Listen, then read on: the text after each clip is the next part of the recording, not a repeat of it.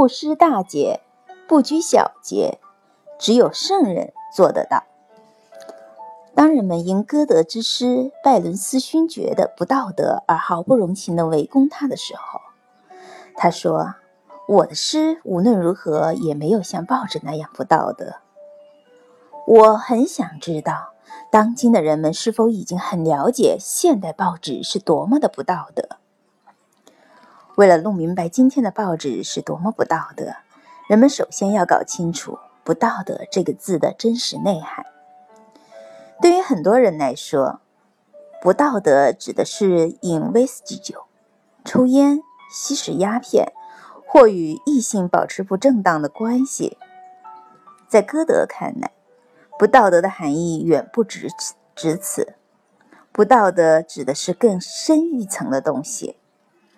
歌德以为，不道德指的是自私和卑鄙。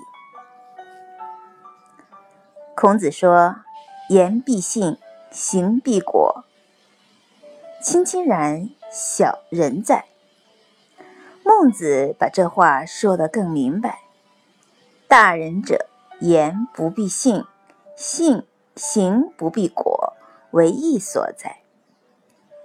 孔子的学生子夏也说过：“大德不逾贤，小德出入可也。”此所谓做人不失大节。做事不拘小节。不过这世上从无绝对真理，一旦号称绝对，多半别有用心。大的道德原则不可违背，小的行为细节不必苟求。这说的是圣贤，不是一般人。一般人小德出入多了，便根本谈不上修养大德。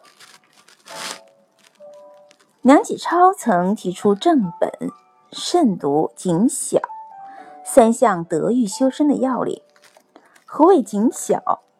他说：“大德不欲贤，小德出入可也。此故先圣之遗训哉。虽然以我辈之根气本薄弱，而自制力长不足以自卫也，故常随所熏习以为牵牛。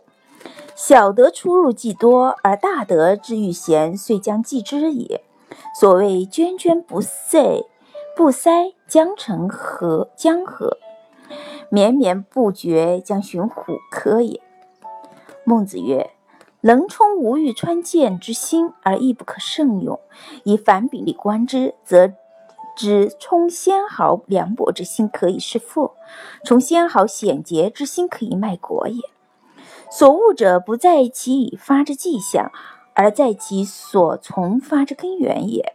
以不拘小节之英雄之自命者，其义可以思矣。纤毫的不正之心，最后可以发展为卖国。不拘小节，绝不说明你有大节。是时时事事反躬自问，才是该有的修养态度。